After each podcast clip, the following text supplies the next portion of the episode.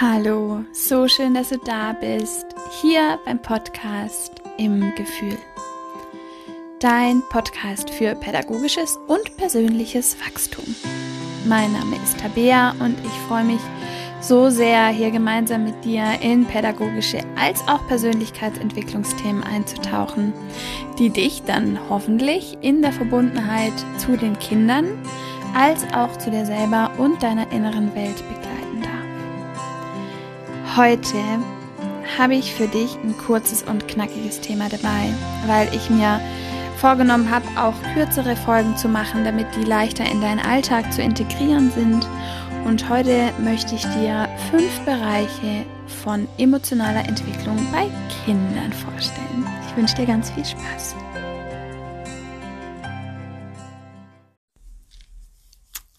Ich glaube tatsächlich, dass es kaum ein Thema gibt, das uns Erwachsene so herausfordert wie die emotionale Entwicklung von Kindern, die wir begleiten oder unsere eigenen Kindern.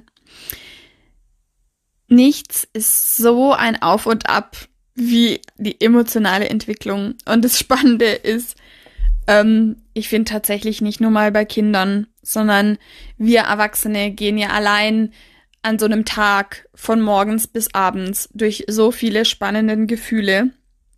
Die einen fühlen sich sehr nett an, manch anderer fühlt sich vielleicht weniger nett an und ähm, fordert uns doch ganz schön raus. Und drum finde ich immer wieder den Zugang zur emotionalen Entwicklung bei Kindern, weil wenn wir uns Erwachsene wünschen, die ihren Selbstwert kennen, die verbunden mit sich sind, die in Wertschätzung und in Respekt groß werden durften, dann merken wir immer wieder, dass wir bei den Kindern anfangen dürfen. Weil auch bei mir im Coaching mache ich so intensiv die Erfahrung, wie tief wir arbeiten dürfen als Erwachsene je nachdem, was uns in unserer Kindheit widerfahren ist. Und wenn wir Erwachsenen anfangen, die uns anvertrauten Kinder oder unsere eigenen Kinder in diesen Prozessen achtsamer zu begleiten, dann brauchen wir wahrscheinlich ähm, weniger Aufarbeitung im Erwachsenenalter, weil ähm, das, was uns quasi steuert, den lieben langen Tag, das kommt zu 95 Prozent aus dem Unterbewusstsein. Und da wohnt der ganze Shit, den wir quasi in unserem Leben gesammelt haben. Und dann ähm, haben wir irgendwelche ähm, spannenden Symptome, die sich dann zeigen und wir wissen manchmal gar nicht mehr, wo das herkommt oder was es seinen Ursprung hat. Das ist dann so oft schon gewandelt und verwandelt und verändert, dass wir das Ursprungsgefühl oder die Ursprungserfahrung oft gar nicht mehr richtig wahrnehmen können, weil sie so verkleidet ist.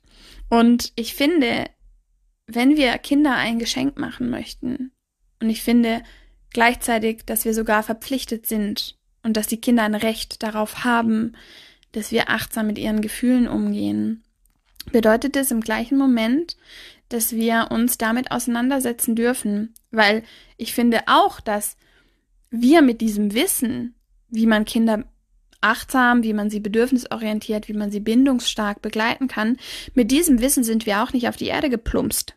Wäre cool, wenn es da irgendwie so ein äh, äh, System gäbe, das uns draufgespielt wird und dass alle Menschen, die hier geboren werden, ähm, wissen, wie das funktioniert und dann ähm, geht es alles easygoing ähm, seiner Wege.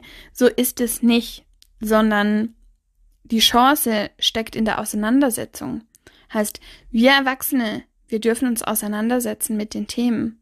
Und das Tolle ist ja, wenn wir jetzt anfangen, die nächste Generation an Kindern, an Menschen auf eine neue Art und Weise zu begleiten, nämlich friedvoll, in Verantwortung und vor allem in Verantwortung für unsere Erwachsenengefühle, dass eben Kinder nicht mehr der Auslöser für unsere bröseligen Gefühle sind, sondern wenn wir Erwachsene schaffen, diese Gefühle bei uns zu behalten, weil da gehören sie hin und nicht in Kinderhände.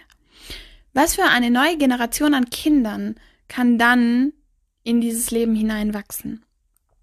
Und wenn wir das noch weiterdenken, wird aus diesen Kindern, die auf so eine neue Art und Weise begleitet werden darf, werden irgendwann Erwachsene, die das gar nicht mehr so wahnsinnig mühsam sich erarbeiten müssen, wie wir es vielleicht getan haben. Oder meine, meine Oma oder meine Uroma. Da war das Leben einfach noch anders. Da waren andere Themen. Wenn ich mir denke, ähm, meine Oma ist im Krieg aufgewachsen. Natürlich waren da andere Themen. Und wie privilegiert sind wir jetzt, dass wir uns in, in, in, einem, in einem sicheren Land diesen Themen widmen können. Dafür war wahrscheinlich früher gar keine Kapazität. Wie einfach ist es heutzutage, ähm, an Wissen zu kommen? Du kannst Bücher lesen, du kannst mit Menschen sprechen, du kannst zu Seminaren gehen, du kannst einen Podcast hören. Boah, wie gut. Und gleichzeitig, finde ich, kommt da eine Verantwortung mit, diese Ressourcen aber auch zu nutzen. Weil, was wünschst du dir für dein Kind? Auf welche Art und Weise darf das heranwachsen? Hei, hei, da könnte ich, da könnte ich ein halbes Buch drüber schreiben.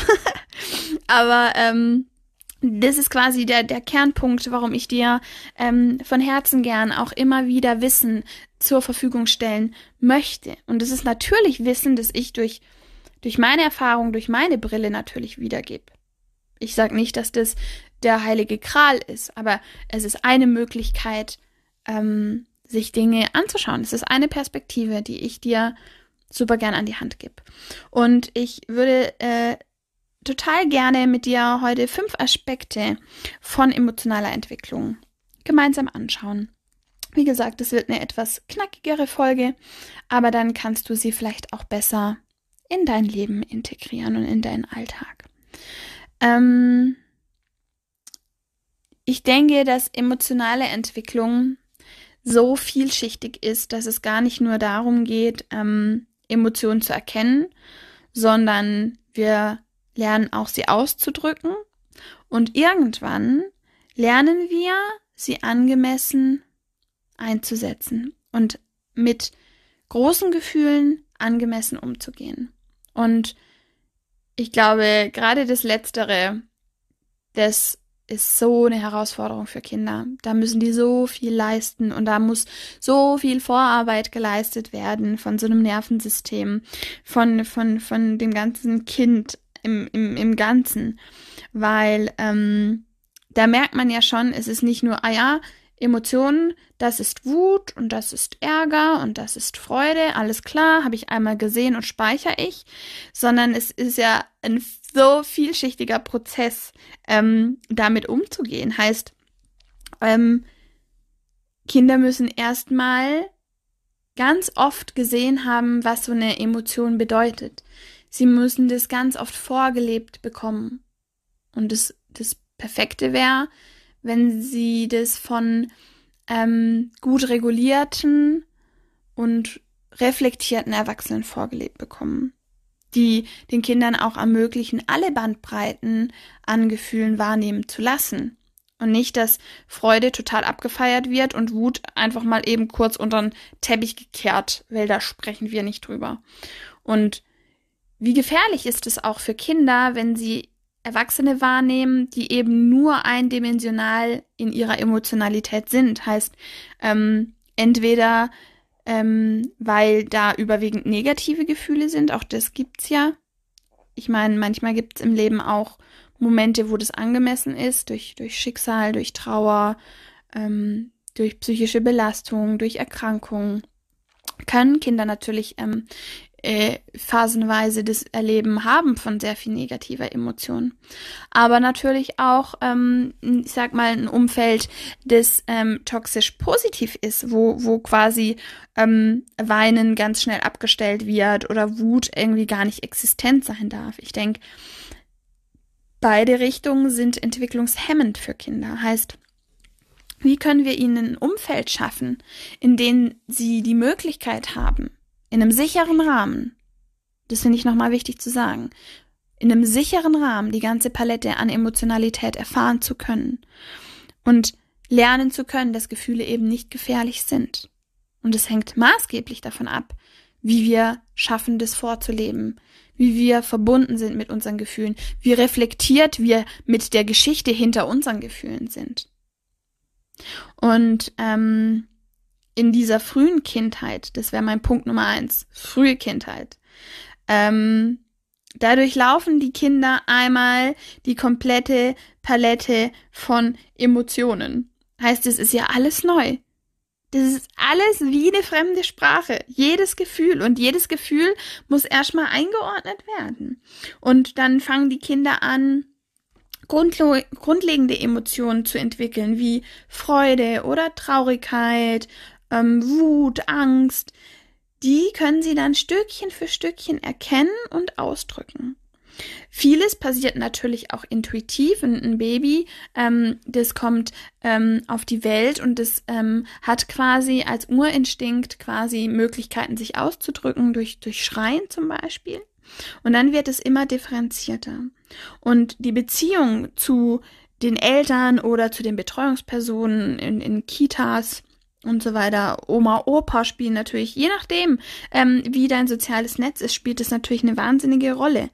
Ähm, und wir sind dann eben auch in dieser Position, den Kindern zu helfen, ihre Emotionen zu verstehen und ihnen quasi wie so ein Handbuch, ein inneres Handbuch zu geben, wie sie Emotionen eben auch regulieren können. Da habe ich ja auch schon ähm, eine Folge dazu gemacht zum Thema Emotionsregulation. Der zweite Punkt, den ich dir mitgeben will, ist die emotionale Ausdrucksfähigkeit. Weil die Kinder im Laufe der Zeit dann nämlich ähm, eine immer bessere Fähigkeit entwickeln, ihre Emotionen auszudrücken. Am Anfang drücken sie sie intuitiv aus, auch impulsiv. Das, was gerade da ist, wird nach außen transportiert. Und irgendwann fängt es quasi an, dass die Emotionen sich eben angemessen ausdrücken. Sie haben natürlich mit steigendem Alter auch die Möglichkeit, Gefühle differenzierter auszudrücken. Sie lernen Gefühle mit Worten auszudrücken. Sie können einen Gesichtsausdruck anpassen. Sie können mit ihrer Körpersprache kommunizieren. Und auch hier sind wir als Erwachsene wieder Schlüsselpositionen. Wie können die Kinder lernen, dem, was sie fühlen, einen Ausdruck zu verleihen? Der dritte Punkt, der ich dir in unserer Kurz- und Knapp-Folge mitgeben will, ist ähm, die emotionale Selbstregulation. Huh, das ist der heilige Kral. Und das ist, glaube ich, auch das, wo wir ähm, Erwachsenen manchmal zur Verzweiflung getrieben werden, weil das eben nicht einfach funktioniert, sondern wir müssen das Try and Error und nochmal und nochmal und nochmal drüber und nochmal abdrehen und nochmal ein Wutanfall und nochmal ein Gefühlssturm. Das ist wie so ein Muskel, der sich trainieren muss und der ist am Anfang noch schwach. Heißt, die Frustrationsgrenze, die Konflikte, das können die einfach alles noch nicht so gut kontrollieren und schon gar nicht irgendwie auf eine alternative Lösung kommen. Das ist in diesen frühen Kinderjahren, ähm, muss sich das erst noch ausentwickeln. Und drum erfordert der Prozess die Unterstützung von uns, um eben Stückchen für Stückchen, Schicht für Schicht, Bewältigungsstrategien auch zu entdecken. Wie kann ich denn umgehen mit meiner Wut, ohne dass dabei alles zu Schaden kommt? Wie kann ich denn ausdrücken, dass das Auto mir gehört, ohne dass ich dem anderen ähm, währenddessen die Schaufel auf den Kopf hau? Und da braucht es von uns ganz viel Verständnis, da braucht es ganz viel Empathie und eine Schippe Geduld, würde ich sagen. Der vierte Punkt ähm, würde ich, glaube ich, Empathie und Mitgefühl nennen, weil es geht im ersten Schritt darum, mal zu verstehen, was fühle ich und was bedeutet dieses Gefühl eigentlich gerade, was fange ich da damit an, wenn das in mir drin rumfliegt. Und dann im nächsten Punkt geht es ja dann darum, quasi diese Emotionalität von mir auf andere übertragen zu können und zu, zu verstehen, dass der andere vielleicht auch was anderes fühlt wie ich. Heißt, wenn ich gerade wütend bin, weil ich dieses Auto zurückhaben möchte und dem anderen Kind weh tue, dann kann der in dem Moment was anderes fühlen wie ich. Vielleicht fühle ich Wut und das Kind gegenüber gerade Schmerz oder Angst. Und diese Transferleistung, holy moly, die erfordert in so einem Kind eine unfassbare Leistung. Und dann sind wir ja manchmal so ganz schockiert, ähm, wie Kinder reagieren und denken dann, oh Gott, wie rücksichtslos ist mein Kind oder wie brutal ist mein Kind, wenn es dann beißt oder kratzt oder schlägt. Dabei kümmert sich das Kind in, im ersten Moment gerade um seine Gefühle, mit dem, was es ihm, ihm zur Verfügung steht, in dem Moment, mit dem Alter. Und trotzdem dürfen wir in solchen Momenten, wo Empathie und Mitgefühl vielleicht noch nicht dem Kind als Möglichkeit zur Verfügung steht, dürfen wir hier wieder in, in Vorreiterposition gehen und das Kind in seinem Mitgefühl unterstützen. Wir können ihm vorleben, was Mitgefühl bedeutet. Wir können ihm spiegeln, was Empathie bedeutet. Und ähm, dann können Kinder Stück für Stück beginnen zu erkennen, dass andere auch Gefühle haben und dann können sie im nächsten Schritt zunehmend einfühlsam auf die Emotionen anderer reagieren. Und wir können quasi als empathische Vorbilder vorausgehen. Nummer 5 wäre darauf aufbauend quasi die soziale Interaktion. Weil Emotionen sind wie Türöffner für soziale Interaktionen von Kindern. Weil wenn sie lernen, ihre eigenen Emotionen zu erkennen und angemessen auf die Emotionen vom anderen zu reagieren, darauf entwickeln sie dann soziale Fähigkeiten, wie zum Beispiel, boah, wie funktioniert denn Teilen? Wie kann ich gemeinsam eine Sandburg bauen und jeder hilft irgendwie mit? Was mache ich, wenn während dem Sandburg bauen ähm, ich den graben will und der andere den Graben nicht haben will? Wie kann ich da irgendwie einen, einen Konflikt lösen? Und ich finde hier auch nochmal wichtig zu verstehen, dass jedes Kind da auch einen eigenen Zugang hat. Jede Entwicklung läuft individuell und wir, wir dürfen aufhören zu vergleichen, weil das immer runterstuft. Sobald wir was vergleichen, ist eins gut und eins schlecht. Und wenn wir da rauskommen und verstehen, dass Emotionen von ganz vielen Faktoren beeinflusst sind. Das fängt schon bei einer genetischen Veranlagung an. Jedes Kind hat quasi seinen eigenen Bauplan. Jeder Mensch hat seinen eigenen Bauplan. In welchem Umfeld wachsen wir auf? Mit welchen Vorbildern wachsen wir auf? Wie, wie wirkt die Umwelt auf mich? Welche Erfahrungen hat das Kind schon machen dürfen in seinem Leben? Und wir als Erwachsene, sei es als Fachkraft, sei es als Elternteil, sei es als Bezugsperson, wir können die emotionale Entwicklung unterstützen, indem wir einfach eine sichere und eine liebevolle Umgebung schaffen, in der die Kinder dann ihre Gefühle ausdrücken dürfen und erkunden können. Und wo es auch schief gehen darf. Und wo es auch mal nicht weitergehen darf. Und wo auch mal die, die, die Hand unterstützt, weil die Worte fehlen. Und die Kinder brauchen uns in diesem Prozess als liebevolle Wegweiser. Und es braucht eben dazu auch Menschen, mm, die sich mit diesen Themen auseinandersetzen, vor allem wenn wir aus unserer Biografie das vielleicht nicht schöpfen können. Wenn du ähm, selber auf deinem Weg zum Erwachsenwerden da mm, super stärkende Erfahrungen gemacht hast, fällt dir das vielleicht leichter. Aber auch wenn wir diese Erfahrung vielleicht nicht machen durften, ist die gute Nachricht, dass wir zu jeder Zeit hier abbiegen können und einen neuen Weg gehen können, indem wir uns Unterstützung holen, indem wir uns weiterbilden, indem wir mh, mm, uns unsere Themen anschauen. Und dann freue ich mich so sehr für die Kinder, die, die in solchen Umfelden aufwachsen dürfen weil ich glaube, das wird so bestärkend sein und es wird ganz, ja, eine ganz wundervolle Erfahrung. Nicht nur für junge Menschen, sondern eben auch für die Erwachsenen, weil wir da quasi einen ganz neuen Raum der Möglichkeiten von Interaktion, von Verbindung irgendwie entwickeln können. Ich hoffe sehr, dass diese kurze, knackige Folge dir gut getan hat. Ich hoffe, du kannst aus der Folge etwas mit in dein Leben nehmen. Ich freue mich, wenn wir uns auf Instagram zusammenfinden unter im-gefühl- Abonnier oder bewert gern den Podcast, wenn du Lust hast und begleit ihn auf seinem Weg in die Welt. Wenn du spürst, dass du intensiver mit mir zusammenarbeiten möchtest, weil du vielleicht gerade eine Herausforderung in deinem persönlichen Leben oder im Umgang mit Kindern hast, dann kannst du mich jederzeit per Mail oder über Instagram anschreiben.